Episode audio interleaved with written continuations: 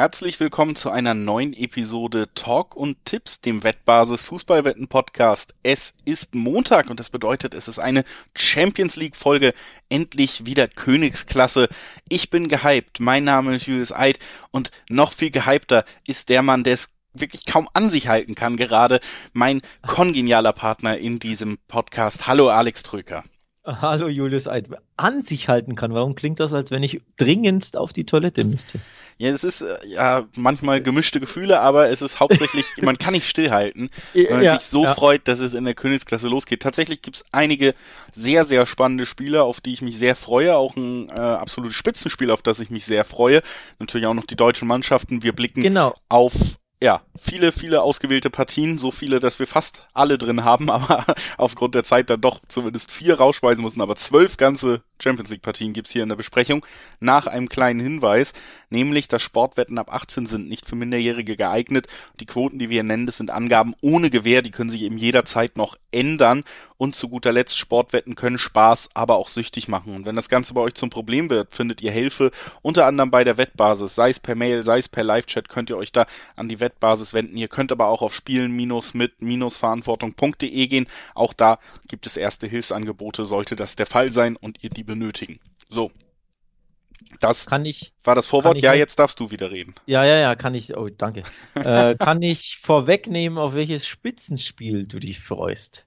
Ja. Salzburg gegen Wolfsburg ist mein Tipp. Richtig. Ich kann seit Tagen nicht mehr schlafen und das, als ja, mir diese, ja. diese Ansetzung ähm, klar wurde überhaupt, dass ich wirklich in den ja. Genuss komme eines Spiels, was ich mir seit Jahren wünsche. Richtig. Aber ja, es ist eines der Spiele. Bitte? Kleiner Teaser vorweg, das ist das Spitzenspiel. Das genau.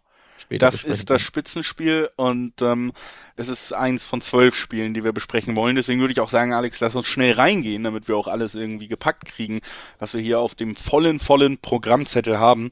Das erste Spiel, über das wir sprechen wollen, äh, logischerweise ist auch das erste Spiel im Spielplan, nämlich Dienstag 1845. Es ist das Parallelspiel in der Gruppe von Borussia Dortmund, auch deshalb äh, leichte ja, heimische Relevanz auf jeden Fall vorhanden.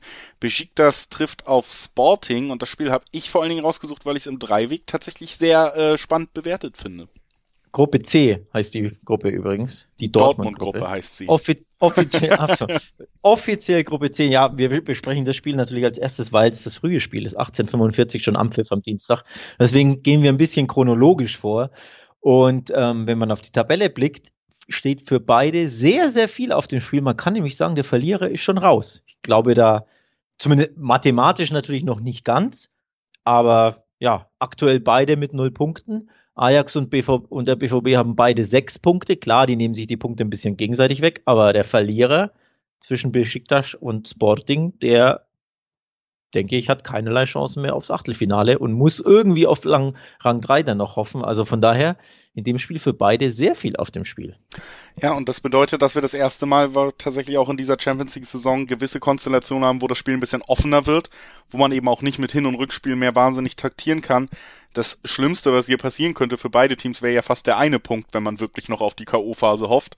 Also äh, hier ist klar, beide Teams wollen und müssen gewinnen, wenn sie sich irgendwie die Außenseiterchancen in dieser Gruppe aufrechterhalten wollen.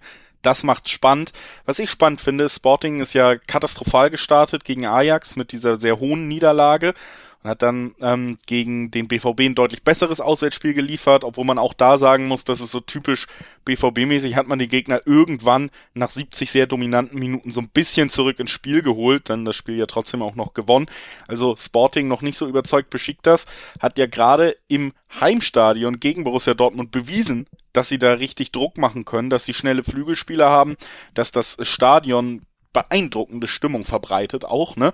Und in dieser gesamten Konstellation finde ich es halt eben sehr spannend, dass Besiktas hier mit drei 20er Quoten auf einen Sieg zu Hause bewertet ist, zur ebenfalls, äh, ja, zur ebenfalls sieglosen portugiesischen Mannschaft, die mir jetzt auch nicht besser gefallen hat in den bisherigen Auftritten. Deswegen finde ich diese Quote einfach schon mal spannend. Die Quote sticht ins Auge, gebe ich dir recht. Ich habe versucht, ein bisschen zu ergründen, woran diese, äh, woran es liegt, dass die Quote so lukrativ ist, und das ist einfach die nicht gute Form der türkischen Mannschaft. Besiktas hat nur zwei seiner letzten sieben Pflichtspiele verloren, unter anderem die Niederlage gegen BVB. Damit ging es quasi los. Ich glaube, bis dahin war es eine richtig gute Saison. Ich meine sogar, sie waren Tabellenführer in, ähm, in der Türkei, wenn ich mich nicht irre. Zumindest meine ich, das hätte ich in der Vorbesprechung von BVB gegen Besiktas gesagt und seitdem ging es eben nicht mehr so gut voran. Gab nur zwei Siege in der Liga und ja, einige Niederlagen, unter anderem eben bei Ajax, ne, dieses 0 zu 2 und jetzt am Wochenende ein 2 zu 3 im Istanbuler Derby gegen Başakşehir hier. So, also das sind so, glaube ich, ein bisschen die Gründe, warum die Quote so hoch ist, dass Besiktas einfach nicht gut drauf ist. Grundsätzlich, tatsächlich hätte ich auch dazu tendiert, auf das Heim oder würde ich dazu tendieren, auf die Heimmannschaft zu tippen in so einem Spiel, ne? Hexenkessel da in Istanbul. Aber die Form macht mir ein bisschen Sorgen. Nichtsdestotrotz, die Quote ist schon sehr lukrativ. Also auch ja. wenn man sich bei einem Spiel nicht sicher ist, wie es ausgeht, das Value ist schon wirklich gut wage, da vor allem. Also ich wage den Sprung ja. mal direkt zu Beginn. Du wagst den Sprung. Ja, auch äh, eben aufgrund der Ausgangssituation, dass es eigentlich kein Team mit einem Unentschieden zufrieden sein kann. Und so läng umso länger das Spiel geht, umso offener wird's werden. Natürlich wird's lange eng sein, weil das sind schon Teams auf Augenhöhe. Aber die, die Möglichkeiten werden sich bei beiden Teams ergeben, weil beide irgendwann nach vorne spielen müssen. Das ist einfach auch die Ausgangssituation. Und in, in so einem engen Schlagabtausch, wo dann beide Mannschaften noch Lücken bieten, kann ich mir eben doch durchaus vorstellen, dass die Heimmannschaft dann das bessere Ende davon trägt und das eben auch noch sehr gut dotiert hier. Deswegen tendiere ich hier tatsächlich zum, zum ersten Dreiweg-Tipp des Tages und das auf eine sehr spannende 320er-Quote eben, ne?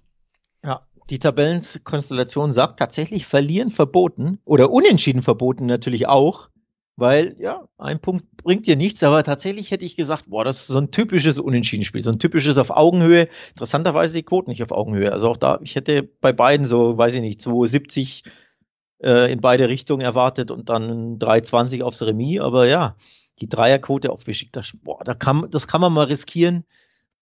Ich tue mich schwer. Ich würde mich tatsächlich am liebsten aus dem, vom Dreiweg fernhalten und sagen, beide treffen. Weil für mich ist das echt ein 50-50-Game. Normalerweise tendiere ich bei diesen 50-50-Games auf Augenhöhe, wie du ja sowieso weißt, immer zum Remis. Ja, also ich gehe auf beide Treffen. Da gibt es ja. auch nur 1,75, äh, das finde ich völlig okay, weil ich, ich erwarte, ja, bei in einem Spiel, wo beide scoren müssen, wo beide gewinnen müssen, erwarte ich einfach Tore auf beiden Seiten. Beide sind defensiv nicht gerade sattelfest, also beide treffen. Ja. Das ist ein guter Tipp, vielleicht auch für das nächste Spiel denn da rechne ich tatsächlich damit, dass beide Mannschaften treffen. Es ist das Duell zwischen ja. Ajax und Dortmund. Also wir bleiben in der Gruppe C. Wir haben eben über beide Mannschaften gesprochen, die noch punktlos geblieben sind. Heißt, wir sprechen über Mannschaften, die bis jetzt jedes Spiel gewonnen haben. Und Mannschaften, die äh, im Gegensatz zum Spiel gegen Sporting, namentlich Dortmund, jetzt auch wieder auf Holland setzen können. Der ist wieder zurück und es geht zu Ajax. Und wenn man eins gelernt hat über Dortmund in der letzten Zeit, ist, dass ohne Gegentor geht's erstmal generell nicht. Jetzt nur ja. die Frage, erzielt Dortmund auch ein Tor oder vielleicht sogar mehr Tore als Ajax? Aber ich glaube, das beide Treffen kann man hier fast schon vorweg abhaken. Absolut. 32 Tore hat Ajax ähm, in der Eredivisie in neun Spielen geschossen. Das ist nicht ganz so schlecht. Und der BVB kann einfach keine weiße Weste halten. Das ist äh, verflixt fast schon.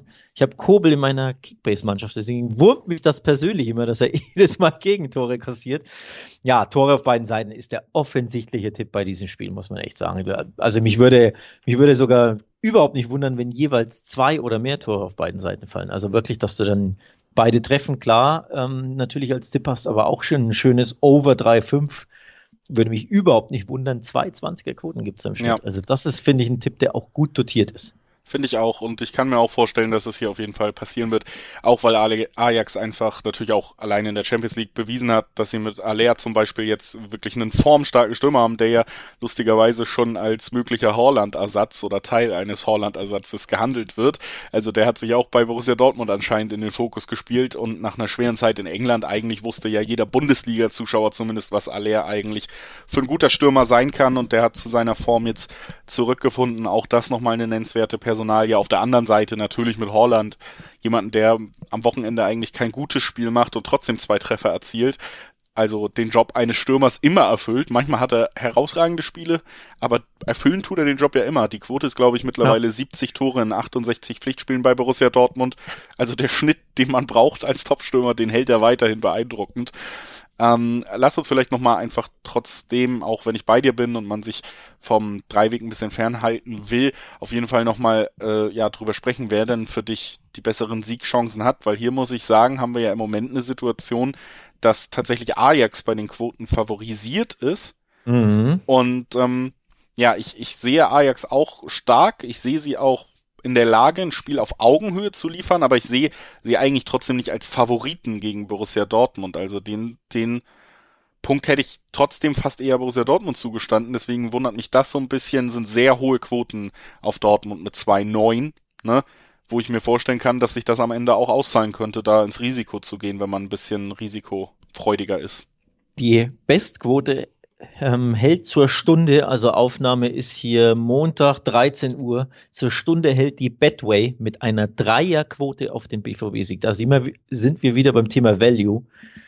Riskanter Tipp, klar, aber sehr gutes Value für, also BVB-Sieg, so überraschend wäre grundsätzlich ein BVB-Sieg ja sowieso nicht. Gegen sehr viele Mannschaften ist der BVB einfach, ja, ähm, Favorit. In dem Spiel interessanterweise nicht. Value finde ich stark. Wenn die Quote nicht so hoch wäre, würde ich mich noch weniger trauen, auf den BVB zu setzen, weil das ist für mich ein typisches Unentschieden-Spiel. Das Schöne ist, die Unentschieden-Quoten sind auch sehr hoch. Vier ist die Höchstquote bei Bet365 auf das Remis. Auch das erstaunt mich. Ich hätte wirklich gedacht, die Unentschiedenquoten sind niedriger. Meistens liegt ja so der Schnitt bei 360, ist glaube ich die typische Unentschiedenquote. Also ich hätte gedacht, die Quoten liegen drunter, aber dass sie bis zu 4,0 sind, auch da sehr gutes Value. Also für mich ist das ein Unentschieden-Spiel. Ja, kann ich durchaus nachvollziehen. Also es werden wirklich so Nuancen sein, ob wir ein 2-2, ein 3-2 oder ein 2-3 sehen. So, das ja, ist, glaube ich, ja. meine Einschätzung. Also auf jeden Fall äh, Tore haben wir ja gesagt, auf jeden Fall beide Teams treffen. Und äh, über 3,5 ist da tatsächlich auch von der Quote her sogar ein lukrativer Tipp. Also den kann man, glaube ich, sehr gut mitnehmen bei dem Spiel im Dreiweg. Wie gesagt, reizt mich dann doch auch so ein bisschen die Dortmunder Quote noch, weil wir hier natürlich trotzdem einen der besten Stürmer der Welt haben. Und äh, wenn 2-2 steht, kann das natürlich auch schnell ein Spiel entscheiden. Es gibt übrigens paar coole Kombis, beispielsweise bei B-Win. Du kannst kombinieren unentschieden und mehr als 2,5 Tore, hättest du eine Achterquote. Ja, da wäre also, das 2-2 natürlich. Genau, da wäre das, so, ja. das 2-2 beispielsweise dabei. Natürlich kannst du ja auch eins drunter gehen und sagen, unentschieden und mehr als 1,5 Tore. Viererquote. Also da gibt es ein paar schöne Varianten, denn wie gesagt, 1-1, 2-2, 3-3 oder würde mich alles nicht überraschen, auch ein 3-2 in irgendeine Richtung, aber ich neige tatsächlich zum Unentschieden und ich glaube, wenn ich so auf die Tabelle gucke, habe ich auch das Gefühl, dass am Ende da beide Mannschaften mit sieben Punkten dastehen werden. Von daher ja, gehe ich aufs Remis und mit Toren. Auf jeden Fall gut vorstellbar, sollte unterhaltsam werden. Genauso wie das nächste Spiel, auf das, äh, das ist eigentlich das Spiel, auf das ich mich am meisten freue, vielleicht an diesem Spieltag. Es ist Atletico Madrid gegen Liverpool. Atletico, ja, hat natürlich eigentlich in der DNA, dass man sich nicht so auf die Spiele freuen sollte, weil wahnsinnige Spektakel sind halt seltenst zu erwarten. Muss aber sagen, dass wir hier natürlich einfach im Hintergrund diese, diese offene Rechnung haben, nämlich dass Atletico ja, ja Liverpool rausgeschmissen hat in Anfield und dass wir da seit sehr emotionale Teams haben, emotionale Trainer auch, die aufeinandertreffen, die herausragende Arbeit leisten seit Jahren und vor allen Dingen ein Liverpool und ein Mo Salah in absoluter Gala-Form, ne? Und ähm, deswegen freue ich mich im Moment eigentlich auf jedes Liverpool-Spiel. Das muss man auch so sagen wahrscheinlich. Ich wollte es gerade sagen, du freust dich auch deswegen oder vor allem deswegen aufs Spiel, nicht weil Atletico beteiligt ist, sondern weil Liverpool beteiligt ist, weil die einfach super gut drauf sind. Ähm, das ist schon, ist schon wirklich klasse. Ich glaube auch, Liverpool ist für mich einen Ticken stärker einzuschätzen. Man muss übrigens auch mit einkalkulieren, dass Atletico Madrid am Wochenende kein Spiel hatte. Ähm, das Ligaspiel wurde verschoben wegen den Nationalspielerabstellungen in Südamerika. Dann macht La Liga für den einen oder anderen Verein manchmal eine Ausnahmegenehmigung und verlegt dann das Spiel. Bei Atletico war das der Fall. Sprich, da konnten sich die Nationalspieler grundsätzlich alle, ne, auch die aus Europa natürlich ausruhen am Wochenende. Das ist die positive Sichtweise. Die negative ist natürlich den fehlt der Rhythmus das muss man einfach mit einkalkulieren. Das ist ja manchmal auch so eine Sache. Also beispielsweise der FC Barcelona, als deren Spiel verschoben wurde gegen Sevilla, trafen sie direkt als erstes auf den FC Bayern und es gab ein 0 zu 3. Und du hast gesehen, der Mannschaft. Das ist also für mich nicht unbedingt, muss das nicht unbedingt ein Vorteil sein, dass Atletico kein Spiel hatte. Erst recht, wenn du gegen eine Mannschaft spielst, die super gut drauf ist und die megamäßig Selbstvertrauen am Wochenende getankt hat. Und deswegen neige ich stark dazu zu sagen, Liverpool ist für mich der Favorit. Ja, sind sie für mich auch. Ähm, Auch die Länderspielpause hat überhaupt nicht geschadet, weder bei der Form von Salah noch äh, bei der allgemeinen Form von Liverpool. Das Ding bei Liverpool ist ja auch so ein bisschen, dass die stärksten Phasen dieses Teams so stark waren unter Klopp, dass sie ja die Champions League gewinnen konnten, dass sie die Premier League so gewinnen konnten, dass sie sogar ein herausragendes Manchester City hinter sich gebracht haben in so einem Wettstreit, gerade zwischen diesen beiden Mannschaften. Und das lag immer daran, wenn es gut gelaufen ist, dass Klopp natürlich auch ein Trainer ist, der diese Überzeugung, ähnlich natürlich auch wie es bei Atletico ist, braucht. Und wenn es dann gut läuft, ist das eben eine dieser Mannschaften, die auch einfach ja einen mitnimmt auf diesen Lauf und wo man das Gefühl hat, da klappt gerade so viel, diese Selbstsicherheit strahlen sie halt auch wieder aus. Ne? Im Moment, das war ja letzte Saison auch das Problem mit den Verletzungen. Generell hat man einfach viel liegen lassen und im Moment strahlt dieses ganze Team wieder einfach eine, eine solche, ein solches Selbstbewusstsein aus. Das ist eben auch ein ganz großer Unterschied zu den schwächeren Phasen in der jüngeren Vergangenheit. Und Liverpool strahlt da so viel aus und gerade Salah hat ja jetzt zweimal in Folge absolutes Traumtor erzielt jeweils. Erst mhm. gegen City, dann gegen, gegen Watford und das sind ja die Momente, die gegen die du gegen Atletico brauchst, ne? Jemanden, der ja. diese, diese Ab, dieses Abwehrbollwerk auch knacken kann. Und in der Form, in der sie gerade sind, können sie es halt. Und das. Du brauchst, ja. Du brauchst diese individuelle Qualität, die beispielsweise Messi in vielen Jahren hatte. Beide Tore von Salah haben mich wirklich an Messi erinnert. Das waren Messi-eske äh, Solo-Tore, wirklich traumhaft toll gemacht. Und äh, genau das brauchst du gegen Atletico, ähm, die als ja, als Wand agieren, als Mannschaft, als Einheit verteidigen werden, sich da in alles reinschmeißen werden. Ich glaube, Atletico würde wahrscheinlich das Remis jetzt schon unterschreiben.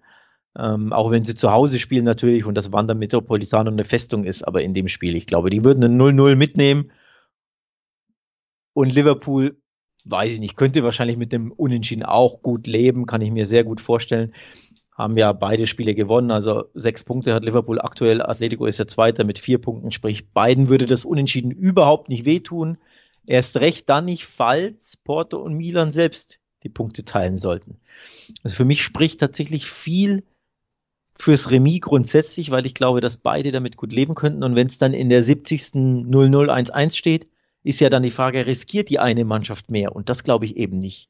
Weil Atletico wird da nicht nach vorne spielen, zu sagen, wir spielen zu Hause, wir müssen gewinnen. Und Liverpool wird auch nicht zu naiv angreifen wollen, damit sie nicht in den Konter laufen. Deswegen, auch wenn ich Liverpool wesentlich stärker einschätze und natürlich sind sie die favorisierte Mannschaft, auch bei den Quoten übrigens, 2,30 haben wir noch gar nicht angesprochen, 2,30er Quoten auf Liverpool ist ziemlich interessant. 3,30 ist der Schnitt auf, auf Atletico, auch das super lukrativ.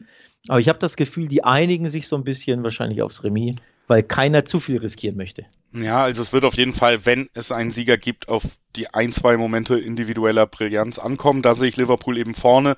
Aber ich glaube, naheliegender Tipp wäre hier zum Beispiel auch sowas wie unter 2,5. Also das vielleicht tatsächlich das Spiel von einem Tor oder wir sehen dann vielleicht das 1-1, wenn früh ein 1-0 fällt. Aber mehr ja, also wie so oft eigentlich bei Atletico-Spielen macht es ja Sinn, Under zu tippen, wenn man, wenn man zumindest ein stabiles Atletico wieder erwartet und unter 2,5 bringt immerhin 1,8er Quoten, also gar nicht schlecht dotiert. Das wäre so ungefähr meine Richtung.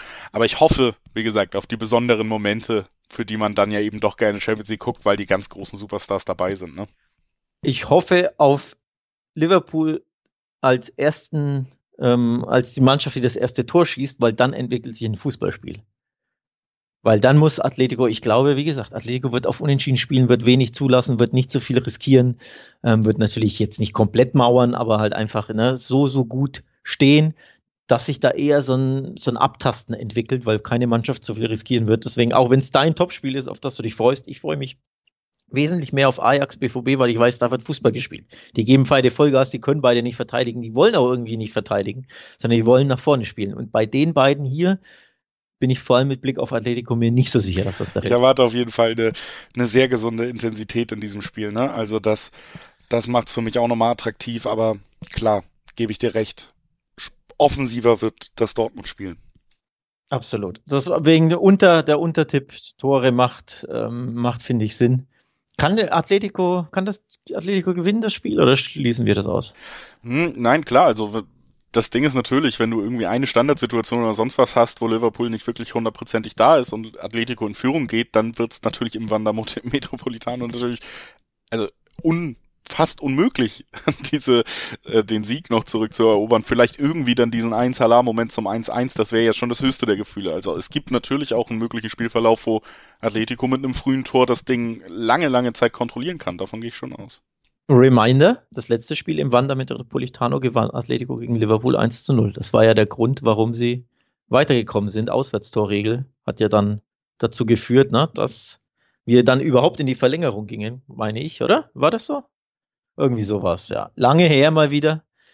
Corona hat die Erinnerung stark vernebelt. So, weiter zum nächsten Spiel. Was haben ja, wir auf dem Programm? Sehr gerne das nächste Spiel. Aber nee, lass mich nochmal vielleicht eine kleine Überleitung machen. Ich habe ja gerade schon gesagt, ich freue mich sehr, die, die größten Superstars der Welt dann auch immer in der Champions League zu sehen.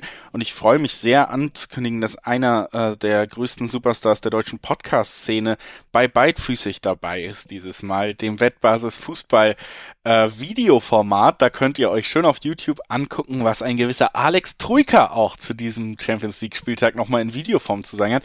Wem welchem, zu welcher äh, zu welchem wunderschönen Gesicht diese wunderschöne Stimme gehört. Das kann man da überprüfen, möchten wir euch nahelegen. Guckt mal auf YouTube vorbei. Beidfüßig heißt das Wettbasis-Videoformat. Ist einfach zu finden und äh, auf YouTube. Wie gesagt, äh, bist du dabei? Also das möchte ich natürlich äh, noch mehr als sonst allen Hörern ans Herz legen.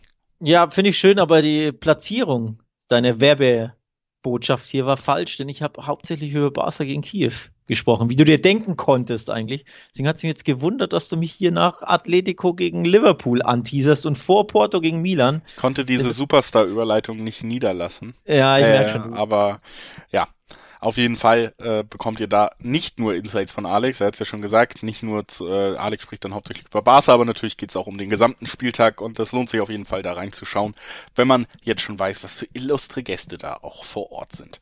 Ne? Und äh, jetzt können wir mit deinem gewünschten nächsten Spiel weitermachen, nämlich Porto gegen Milan. Auch das hast du ja schon verraten. Es ist ein Duell, was ja für mich wieder äh, sehr eng ist. Ob man tendiert vielleicht immer noch aufgrund des großen Namens so ein bisschen mehr äh, Richtung AC, aber Porto zu Hause auch bei den äh, Buchmachern tatsächlich leicht äh, in der Vor äh, in der Favoritenrolle, ne? Ist das so? Ja. Zwei ja, 50er-Quoten auf Porto. Tatsächlich, ja. Und zwei 8er-Quoten auf AC Milan. Also, also das, allein das zeigt schon wieder auf, wie ausgeglichen dieser Spieltag bisher zumindest in der Besprechung ist. Von den Quoten fast jedes Spiel da auf Augenhöhe mit super Quoten, mit super guten Value behaftet. Auch das wieder ein Spiel, boah, da tue ich mich so, so schwer im Dreiweg. Ne? Ähm, also kann in beide Richtungen gehen, wobei ein Porto-Sieg würde mich einfach gefühlstechnisch, ohne jetzt irgendwas da zugrunde zu legen, einfach gefühlstechnisch würde mich das überraschen. Ich weiß nicht warum. Ich kann es auch gar nicht so richtig erklären, kann ich es nicht, aber ein Porto-Heimsieg würde mich überraschen. Das ist interessant, weil das äh, eigentlich das ist, wo ich gefühlstechnisch am ehesten hin äh, tendiere, wenn ich auf den Dreieck gucke tatsächlich. Ja, wäre auch langweilig, wenn wir uns immer einig sind. Ne? Also da werden wir uns nicht einig. Tatsächlich war das eher mein ja mein Tipp, dass das in die Richtung gehen könnte. Was ich mir aber auch zumindest sehr gut vorstellen könnte, wäre hier wieder der Tipp, dass beide Teams treffen. Da gibt's ein Siebener Quoten drauf. Also, dass wir hier ein 2 zu 1 zum Beispiel, das wäre mein Gefühl, weil ich eben zu, zu Porto tendiere.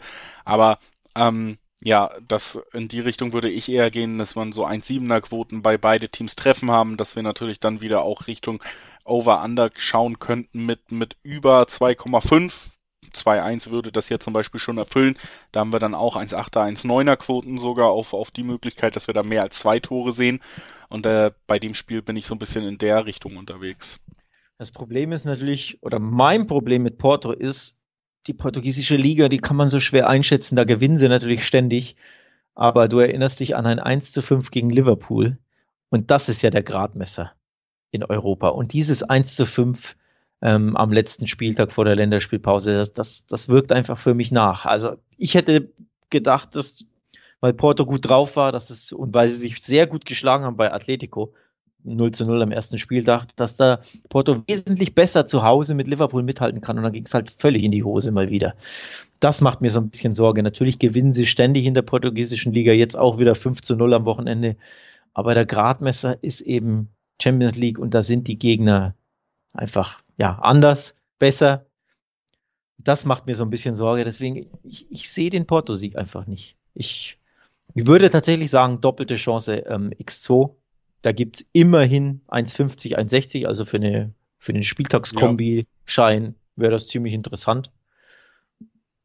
Finde ich auch einen schönen Tipp, auf jeden Fall. Und äh, wir können tatsächlich einfach direkt bei den Mailändern bleiben und zu Inter rübergehen. Die spielen nämlich auch und die spielen gegen die große Überraschungsmannschaft. Haben in den letzten beiden Folgen den, den folgenschweren Fehler ja so ein bisschen gemacht, nicht über Sheriff Tiraspol zu sprechen und die beide Male rauszunehmen. Deswegen wollen wir das heute auch einfach nochmal nachholen und sagen, Sheriff Tiraspol ist gerade ja, Tabellenführer in einer Gruppe mit Inter Mailand, in einer Gruppe mit Real Madrid und ähm, ja, ein weiterer Sieg jetzt gegen Inter würde sie tatsächlich sehr, sehr, sehr nah an das vielleicht überraschendste Weiterkommen in die K.O.-Phase seit sehr langer Zeit bringen. Ne? deswegen Ever. wollen wir das zumindest einmal erwähnen. Aber trotz der Siege gegen Schachtja und gegen Real muss man sagen, natürlich reist Sheriff hier auch wieder als Außenseiter an.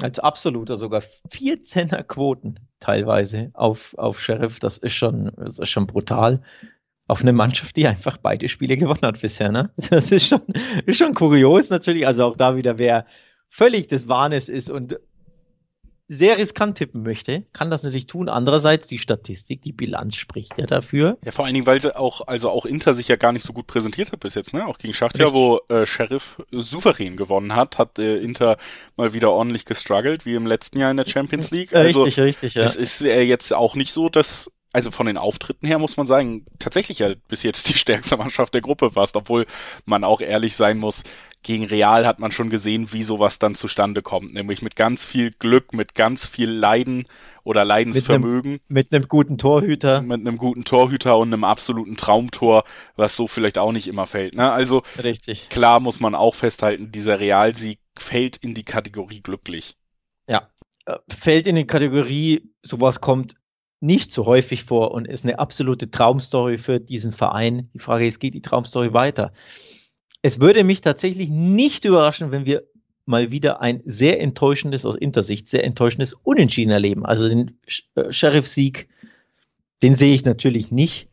Normalerweise tippst du natürlich auf Inter, aber so dämlich, wie sich Inter, und zwar seit Jahren in der Champions League, immer wieder präsentiert.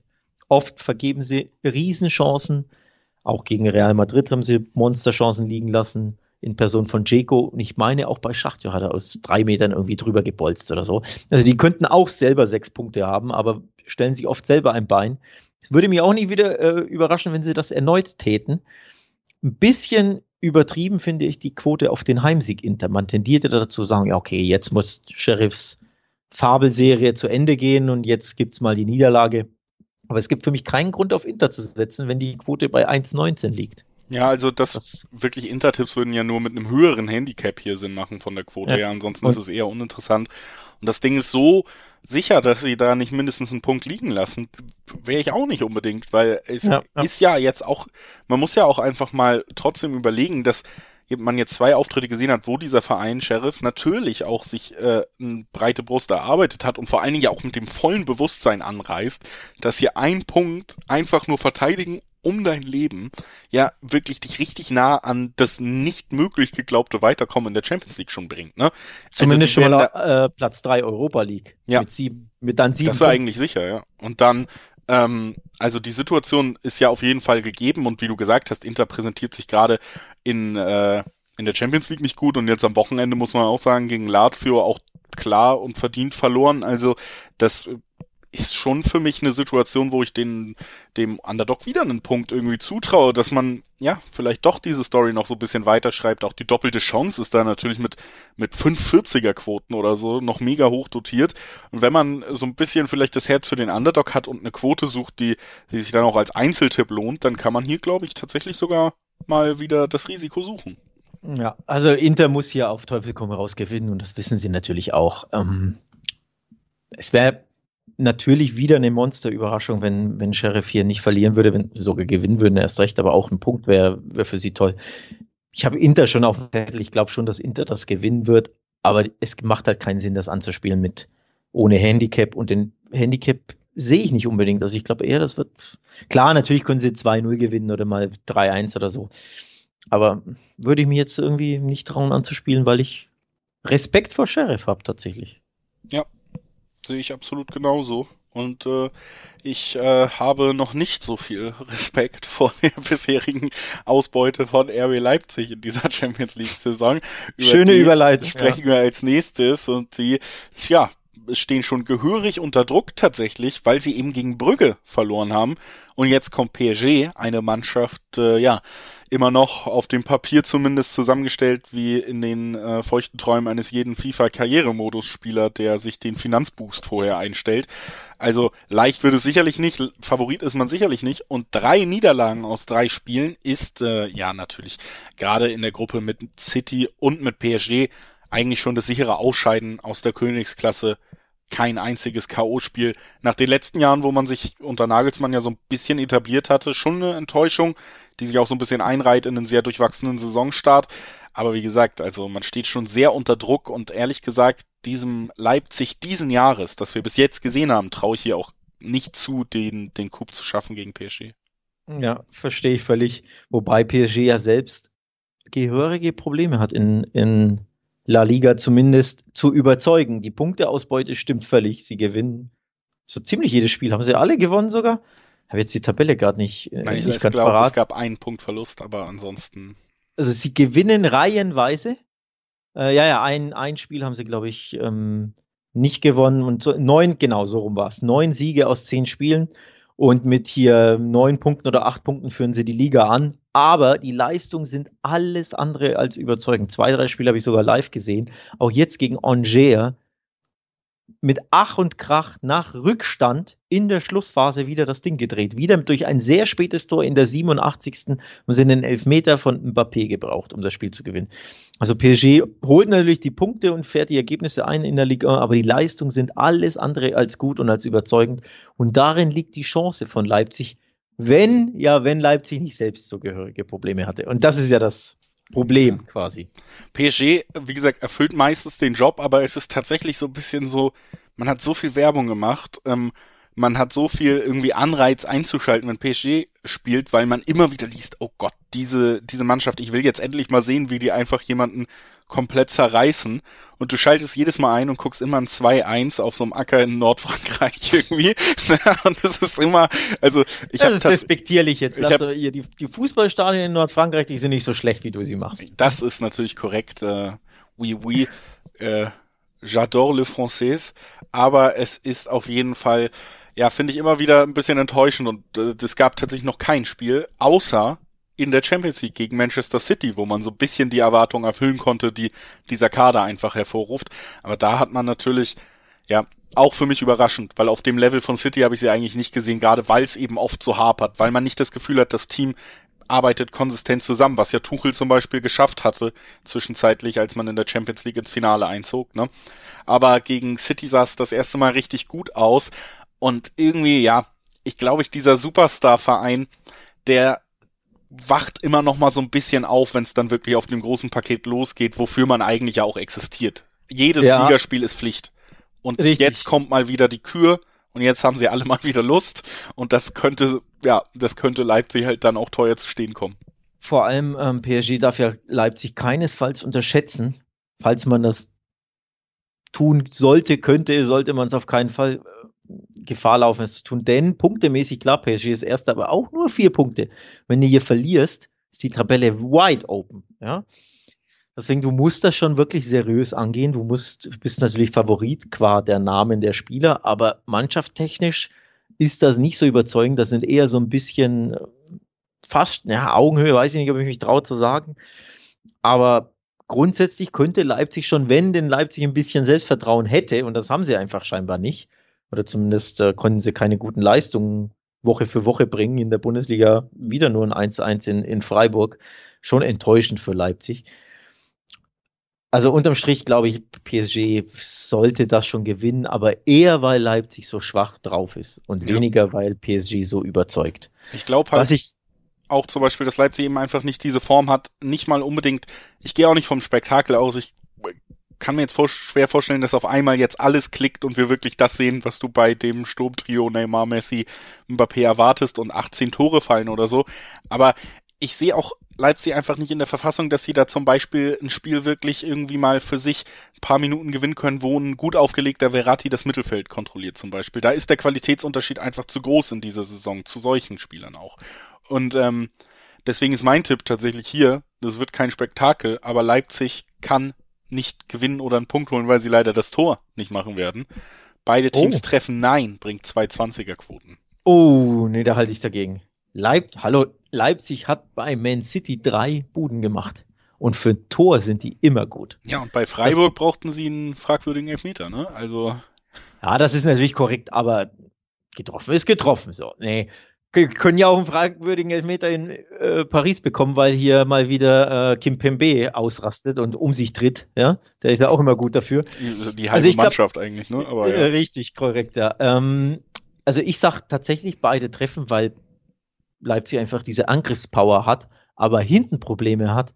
Und ich sag, Lionel Messi trifft. Der Kollege hat ja Man City abgeschossen. Ich glaube, er konnte sich jetzt ausruhen am Wochenende wegen hier ne? Länderspiele. Am Freitag war er noch im Einsatz, sprich in der Liga musste er dann nicht und konnte dann auch natürlich nicht wegen später Anreise, sprich der ist jetzt ein bisschen ausgeruht und hat natürlich Bock in der Champions League mal wieder was zu zeigen. Und Leipzig kann nicht verteidigen, zumindest nicht seriös genug über 90 Minuten. Und wenn äh, Mbappé, Neymar und Messi Lust haben, und das haben sie in der Champions League eher als in Nordfrankreich, dann klappert's. Und deswegen sage ich, Messi trifft. Der hat ja auch noch ein bisschen äh, Werbung zu machen. Ballon Ohr steht ja an. Da ist er einer Richtig, der Favoriten, ne? So schaut's aus. So ein Törchen oder zwei oder drei täten ihm gut. Also Messi trifft an sich, wobei da werden die Quoten nicht gut sein. Ich glaube, aktuell gibt's nämlich noch keine Quoten, deswegen kann ich jetzt keine vorlesen. Ähm, oder zumindest habe ich keine gefunden, aber im Laufe des Tages oder der Tage gibt's dann natürlich die Quoten. Also Messi trifft grundsätzlich, Messi trifft und PSG gewinnt, um das Ganze zu boosten. Ähm, beide treffen, das sind so meine Tipps. Und am Ende, vielleicht bekommt Leipzig einen fragwürdigen Kimpembe oder einen verdienten Kimpembe Elfmeter, um irgendwie einen Punkt zu retten, aber unterm Strich könnte das eher in die Hose gehen mal wieder. Ja, unterschreibe ich so auf jeden Fall. Bevor wir weitermachen, noch einmal der Hinweis, dass natürlich auch so Quoten äh, wie die Torschützen oder so auch dann zu finden sind auf wettbasis.com in Artikelform. Also auch zur Champions League Spielen gibt's wieder zahlreiche Vorschauen in Artikelform. Zusätzlich zum Videoformat, zusätzlich zum Podcast könnt ihr euch da eben auch in jedes Thema einlesen. Gilt natürlich auch für die Spiele, die wir hier aus Zeitgründen nicht oder nur kurz behandeln. Auch da gibt's dann weitere Infos. Also sei euch hier nochmal nahegelegt, euch natürlich gerne auch auf der Website immer ausführlich umzugucken. Auch da bekommt ihr viele weitere schöne Infos rund um die Champions League Spiele. Unter anderem natürlich auch über das folgende Spiel, über das wir jetzt sprechen werden, nämlich Schachtja Donetsk gegen Real Madrid. Zwei Mannschaften, die gegen die Übermacht Sheriff Tiraspol bis jetzt äh, machtlos waren in der Champions League und versuchen ein wenig in die Spur zu kommen. Ja, Schachtja gerade da muss man sagen, der die Niederlage gegen Sheriff schon enttäuschend, weil ich sie eher so als Dark Horse in dieser Gruppe auf dem Zettel hatte, dass sie eben vor Inter landen könnten, wie sie es ja schon mal geschafft haben im letzten Jahr. Aber diese Niederlage gegen Sheriff war dann so der erste Fingerzeig, ah, das wird schwer. Real Madrid muss gewinnen, alleine aufgrund des Selbstverständnisses. Nicht unbedingt aufgrund der Tabellensituation, da könnte man auch mit einem Unentschieden noch im Spiel bleiben. Aber Real nach einer Niederlage gegen Tiraspol, da, da bringt das eigene Selbstverständnis schon eine Menge Druck mit jetzt einfach in diesem Spiel, ne? Also unentschieden Real Madrid Nee, das entspricht überhaupt nicht dem Selbstverständnis der Königlichen, vor allem weil sie dann weiterhin bestenfalls Zweiter sind. Drei Pünktchen aus zwei Spielen liest sie jetzt auch nicht so königlich. Eben aufgrund dieser Blamage gegen, gegen Sheriff Real muss natürlich auf drei Punkte spielen, auf den Sieg spielen und musste noch einfahren. Eine absolute Pflicht, vor allem, weil man sich ja letztes Jahr auch schon blamiert hat bei, bei Schacht. Ja, 0 zu 2 ging es damals aus. Ähm, da hat Real jetzt nicht so die allerhöchste Motivation auf drei Punkte.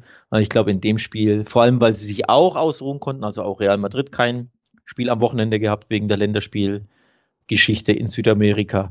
Sprich, die kommen ausgeruht, die wissen, wir müssen, ähm, wir haben einiges wieder gut zu machen aufgrund dieser Pleite gegen Sheriff. Wir müssen tabellarisch natürlich Gas geben, vor allem Niederlage gegen Schacht ja wäre fatal, dann springt der Schacht ja an, an Real vorbei. Wenn Inter gewinnt gegen Sheriff, wovon man ja durchaus ausgehen kann, und Real gewinnt nicht, springt sogar Inter wahrscheinlich an Real vorbei. Also tabellarisch braucht Real unbedingt drei Punkte. Und ich glaube, dazu wird es auch kommen. Das wird nicht überrasch äh, berauschen, das wird nicht glorreich werden, aber das wird ein Pflichtsieg. Ein Schmuckes, weiß ich nicht, 1-0, 2-0, vielleicht 2-1 Real Madrid. Ja.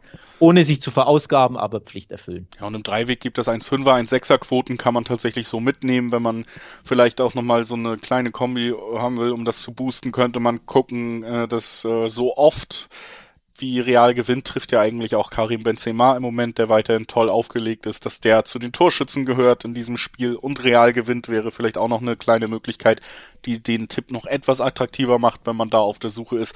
Aber an sich gehe ich hier tatsächlich auch von einem Favoritensieg aus, der jetzt nicht in die Geschichte eingehen wird, weder vom Spektakel her noch vom Überraschungsgrad, aber ich glaube, das ist so eins dieser Spiele, die einfach die erste Erwartung erfüllen werden. Punkt. So, ne? Punkt.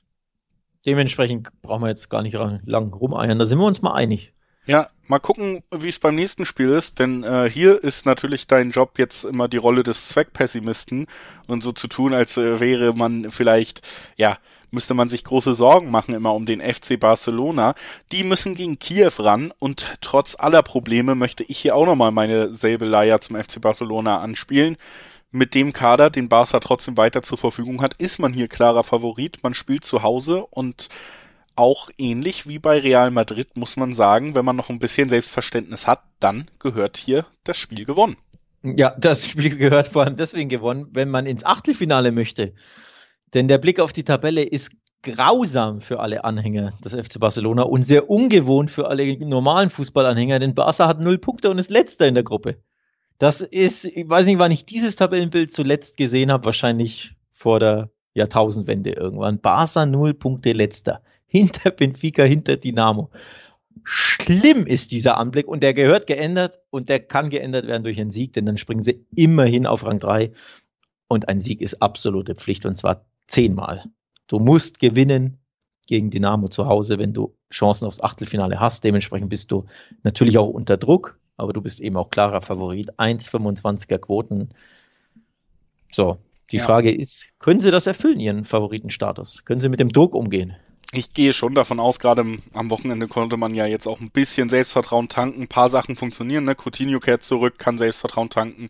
Dann kommt äh, Ansu Fati zurück und ist direkt so gut, wie man es sich erwünscht und erhofft hat fast, ne? Also Hast du das Tor gesehen? Das Tor habe ich gesehen und äh, ich habe auch gesehen, dass du auf Twitter äh, wieder nicht an Superlativen gespart hast direkt. Also äh, ja, zu was, Recht natürlich auch nicht, verständlich. Weiß gar nicht, was du meinst. Keine aber ähm, wie gesagt, das äh, ein Depay, den ich immer, immer gerne mochte, immer gerne zugeguckt habe. So, da, da ist ja genug Qualität da, um Dynamo Kiew zu schlagen, zu Hause, um auch mit dem Druck umzugehen.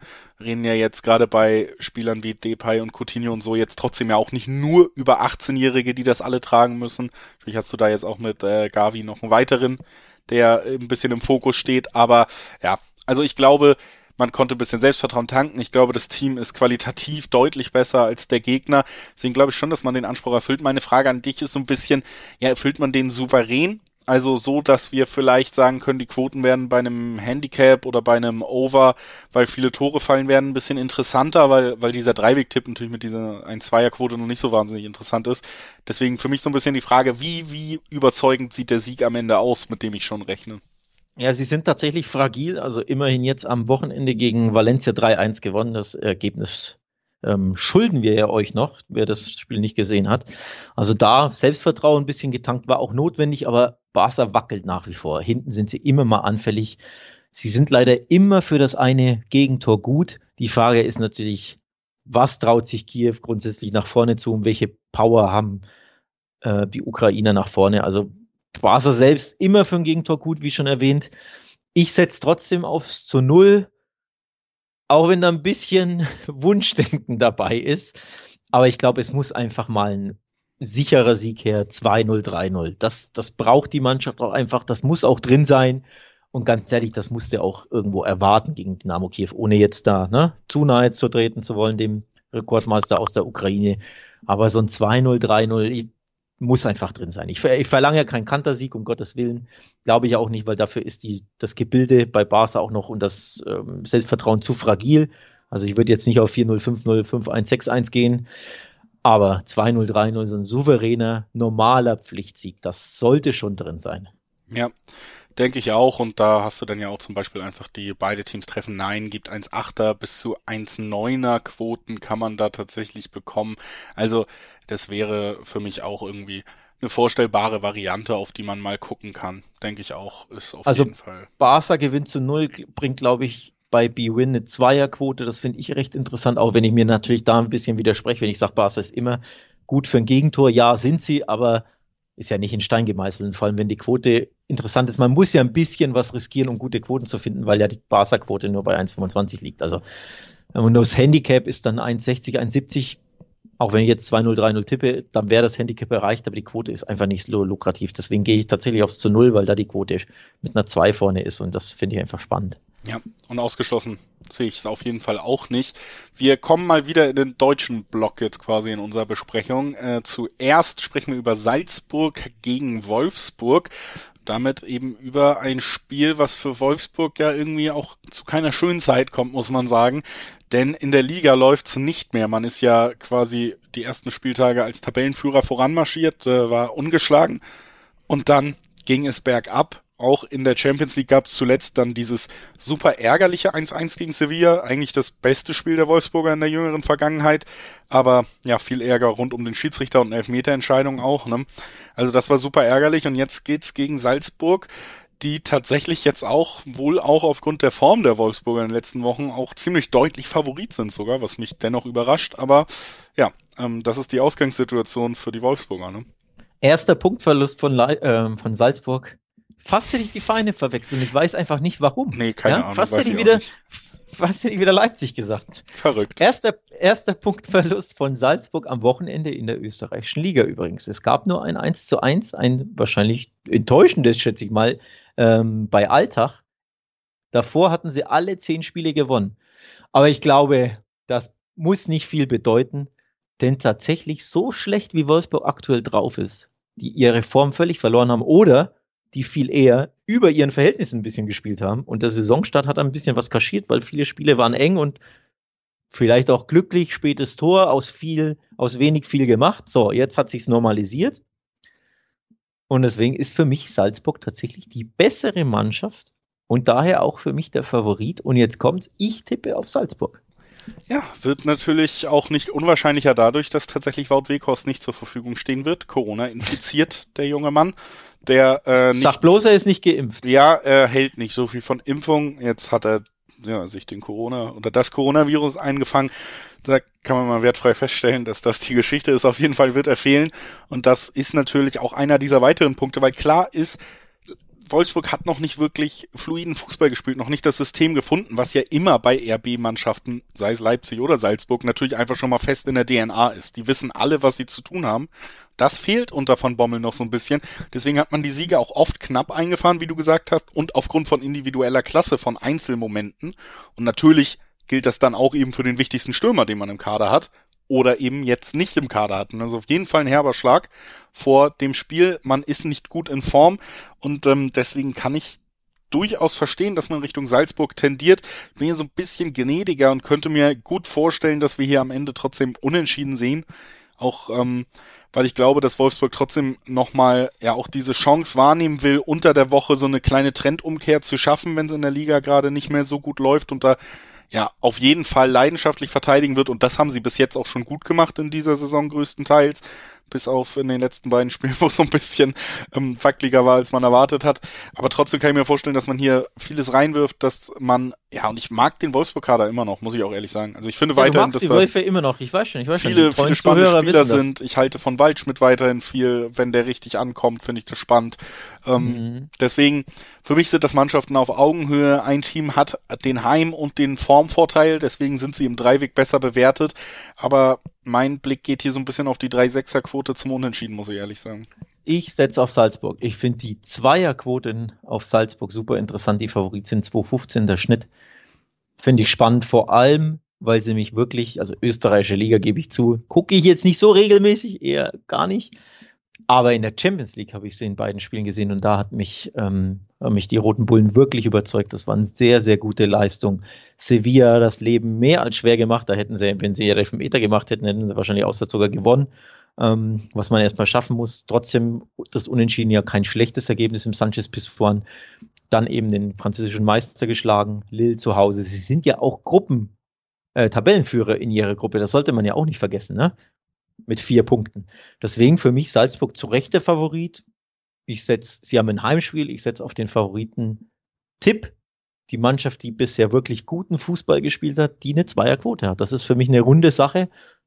Und dadurch, dass Wolfsburg auch nicht gut drauf ist aktuell, ja, tendiere ich da gar nicht so stark zum Unentschieden. Natürlich sind Unentschieden immer möglich und äh, easy kann das mal 1-1-0-0 ausgehen, aber ich traue mich da auf Salzburg zu setzen. Dann lass uns weitergehen zum nächsten Spiel. Äh, da tippen wir die letzte deutsche Mannschaft, die Bayern, eine Mannschaft, die ich ganz äh, offensichtlich herausragend gut tippen kann.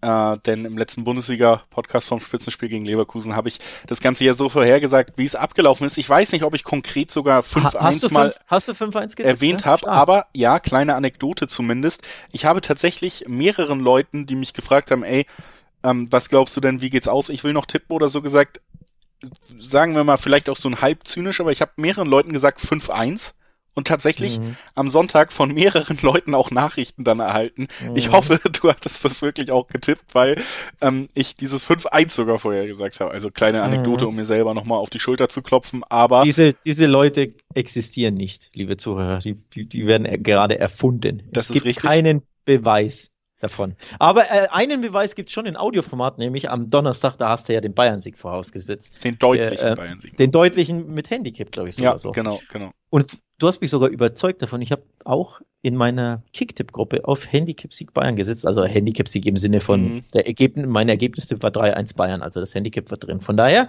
hast du mich da positiv beeinflusst und jetzt bin ich gespannt, ob du das bei Benfica Bayern auch hinbekommst. Was du da tippst und ob das. Ja, ich glaube, am Ende fährt man vielleicht gar nicht so schlecht mit dem nächsten 1-5.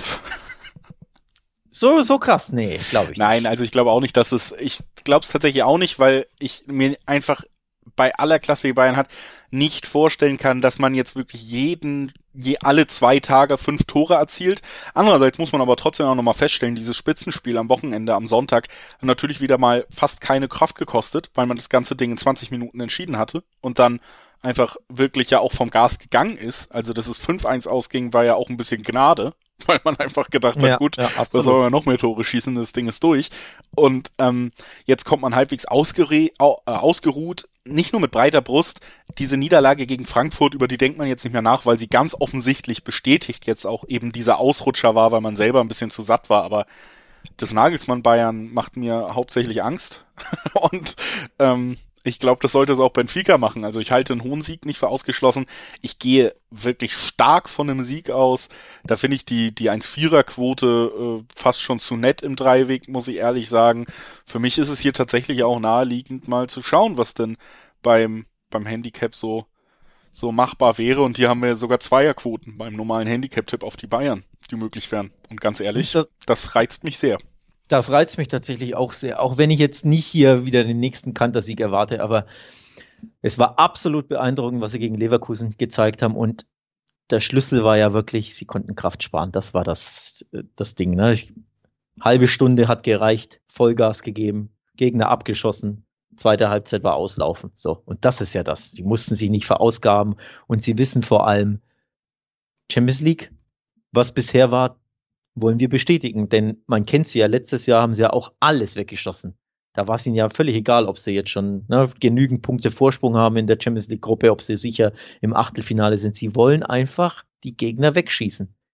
Bayern ist auf Machtdemonstration auch in Europa aus. Da, da ziehen sie scheinbar Stärke raus. Das nötigt mir wirklich Respekt ab. Gleichzeitig hoffe ich, dass sie das erneut tun, mit Blick auf den FC Barcelona oder Aussicht des FC Barcelona. Denn Barca muss ja hoffen, dass Benfica verliert und dass man gleichzeitig ähm, gegen Dynamo Kiew gewinnt. So. Deswegen tippe ich auch aus Wunschdank-Sichten auf Bayern und zwar auf den Handicap, weil die Quoten gut sind. Ähm, ich habe mir auch rausgesucht, Bayern und Over 2,5 fand ich zum Beispiel interessant, weil da kannst du ja auch sagen, ja, selbst wenn sie nur 2-1 gewinnen, also wenn Benfica ein Tor schießt, weil die Bayern da hinten trotzdem immer für ein Gegentor gut sind, 1 83 ist bei B-Win beispielsweise die Quote, also Bayern und Over 2,5 finde ich jetzt auch nicht so schlecht, um ehrlich zu sein. Ja. Ja, kann gehe ich mit. Auf jeden Fall, ja, sind sie ganz klarer Favorit und äh, ja, die Bestie, so wird ja wird Bayern ja auch in Spanien gerne genannt seit längerer Zeit in der Champions League. Die ist im Moment wieder unterwegs und ja, äh, wenn es mir auch keine Freude abbringt, äh, regt es mir zumindest Respekt ab. Das kann ich nicht verhehlen und schlägt sich dann eben auch in unseren Tipps hier nieder. Zwei Spiele haben wir noch im, im Schnelldurchlauf gleich hinten raus für euch. Davor aber auch nochmal der Hinweis, wenn ihr ansatzweise so gut tippen könnt wie ich und vielleicht auch dieses 5 zu 1 hervorgesehen habt, dann guckt euch doch mal predictor.wettbasis.com an. Den Wettbasis Predictor gibt's da. Gratis registrieren, eure Tipps abgeben, Punkte sammeln und am Ende in der Rangliste des Monats vielleicht ganz oben stehen, sogar die Chance auf Echtgeld haben. Also guckt euch das gerne mal an. Coole Sache, um sich einfach ein bisschen auszuprobieren, ohne großes Risiko. Trotzdem zu schauen, ey, wie gut kann ich eigentlich tippen? Also, das sei euch nochmal nahegelegt. Guckt euch das auch gerne an. Sehr schöne Sache, die die Wettbasis da noch bietet. Und wir bieten, wie gesagt, jetzt noch zwei Spiele zum Ausklang. Nach den übermächtigen Bayern kommen wir zu einem Spiel, ja, das jetzt nicht die ganz großen Namen erstmal bereithält. Lille spielt gegen Sevilla. Aber das haben wir natürlich auch drin, weil wir erstmal wieder, wie gesagt, mit Alex natürlich hier einen absoluten Spanien-Experten am Start haben. Auf der anderen Seite den amtierenden französischen Meister auch, ne? Ähm, Sevilla. Hingegen muss ich sagen, fand ich ja, also ich habe ihnen deutlich bessere Chancen zum Beispiel gegen Wolfsburg zu gewinnen ausgerechnet, als das, was sie da am Ende geliefert haben. Deswegen bin ich da auch ein bisschen skeptisch jetzt vor diesem Spiel, skeptischer als ich es vorher war. Dennoch sind sie mit zwei 20er Quoten im, im Dreiweg Favorit und ähm, ich zumindest teile auch die Einschätzung, dass die Spanier hier die besseren Siegchancen haben. Ja, vor allem könnten sie mal gewinnen aus spanischer Sicht. Es gab ja noch keinen Sieg. Zwei Spiele, zwei Remis. Das ist aus Sevilla-Sicht die für mich der Favorit in der Gruppe sind, in einer sehr ausgeglichenen Gruppe natürlich, aber sie sind mit Abstand die international erfahrenste Mannschaft in der Gruppe mit Wolfsburg, Lille und eben Salzburg. Normalerweise würdest du sagen, die müssten diese äh, Gruppe gewinnen, aber dafür müssen sie überhaupt erstmal gewinnen, denn es gab ja noch keinen Sieg. Das war, finde ich, wirklich enttäuschend. Also Heimspiel gegen Salzburg und in Wolfsburg, da darfst du zumindest eins der beiden Spiele gewinnen. Ich hätte sogar getippt, dass sie beide gewinnen, aber dass sie gar keinen Sieg holen, ist enttäuschend. Dementsprechend ist auch auf Sevilla ein bisschen der Druck da, also auf alle Spanier quasi, äh, oder auf zumindest auf Barca Real und auf Sevilla, die dreien, die haben alle Druck zu gewinnen. Damit musste umgehen. Sie haben alle drei keine leichten Spiele, wie ich finde. Also in Lille wird das schwierig. Ich neige dazu zu sagen, sie gewinnen, aber eher quasi aus, nicht aus Wunschdenken, sondern aus, es muss ja mal passieren. Also der Favorit, der noch nicht gewonnen hat, der muss ja irgendwann mal den Sieg holen. Ohne dass ich jetzt sage, sie sind zwingend für mich der klare Favorit im Spiel. Macht das Sinn? Ach, das sind ja. sie für mich schon. Also ich ja? sehe sie einfach weiter in ihrer ganzen Entwicklung als äh, Lille, die ja so ein bisschen gerade ja erst so diese ersten Schritte machen, dann auch tatsächlich überraschend Meister geworden sind und äh, ja ich glaube einfach, dass die Reife hier am Ende auch entscheidet. Sevilla hat ja auch einfach die Möglichkeiten und auch ja immer die gemeinsame Einstellung, dass man sich auch eine Führung einfach auf wenn nötig auch mal eklige Art und Weise auf jeden mhm. Fall äh, einfach behält und und da sehe ich sie einfach diesen Ticken weiter. Ich ich glaube nicht, dass wir hier deutlichen Favoritensieg in Anführungszeichen sehen. Da sehe ich die Mannschaften jetzt auch nicht so weit auseinander, was die Qualität der Einzelspieler angeht. Aber ich glaube, Sevilla bringt diese Reife mit, um am Ende einen Sieg übers, ja, um am Ende einen Sieg da irgendwie über die Zeit zu bringen. Und das ist alleine im Dreiweg ja auch mit dieser 220er-Quote. Da braucht man jetzt nun wirklich nicht Richtung Favoriten, Handicap oder sonst was gucken. Da ist man ja auch gut bedient. Also ich, ich schließe mich da an, bin vielleicht sogar etwas zuversichtlicher als du, was die Spanier angeht. Ja, das, das Problem ist, ich bin deswegen nicht ganz so zuversichtlich, weil ich, weil die Leistung nicht gut war, das FC Sevilla beim, bei Celta Vigo am Wochenende. Sie haben 1-0 gewonnen, aber wirklich in Atletico-esker Manier, so habe ich es auch beim. Ja, aber sowas traue ich ihnen eben auch gegen Lille zu. Ne? Genau, genau. Deswegen. genau. Also wirklich aus sehr, sehr wenig das Maximum rausgeholt. Ein ziemliches Glückstor geschossen, wenig nach vorne gemacht, hinten auch Glück gehabt, dass der Gegner nicht wirklich seine wenigen Chancen, aber die teilweise klaren Chancen nicht nutzen konnte. Also wirklich ein Spiel, ja, ausgegrindet quasi ein Ergebnis. Und so in die Richtung erwarte ich das, oder was heißt erwarten, aber kann ich mir das gut vorstellen, dass es in Lille passiert. Also ohne, dass es überzeugend ist, ohne, dass es äh, wirklich ein verdienter Sieg unbedingt wird, aber am Ende gewinnen sie vielleicht irgendwie 1-0, 2-1 weil sie einfach abgezockter sind und weil sie ne, erfahrener sind. Aber dafür müssen sie auch mal das erste Tor schießen, denn in Wolfsburg hat es ja nicht geklappt und dann siehst du auch, dass sie nach vorne haben sie Probleme. Also die Abwehr ist brutal von Sevilla, erst drei Gegentore in der Liga mit Abstand die beste Abwehr. Wenn sie das erste Tor schießen, sind sie super schwer zu knacken. Das muss aber dann auch passieren, also dass sie in Führung gehen, weil dann wird es super schwer für den Gegner. Deswegen, ich neige auch dazu zu sagen, Sevilla ist erfahrener und gewinnt irgendwie mit Ach und Krach 1-0, 2-1. Und die Quoten sind, wie du schon sagst, super lukrativ. Zweierquote auf Sevilla, das ist schon, kann man schon mal anspielen. Ja. Dann sind wir uns da einig und haben nur noch ein Spiel vor uns, wo wir uns nochmal uneinig werden können. Ich äh, sage ich jetzt einfach mal, aber ich weiß tatsächlich nicht genau, ob wir es am Ende sein werden.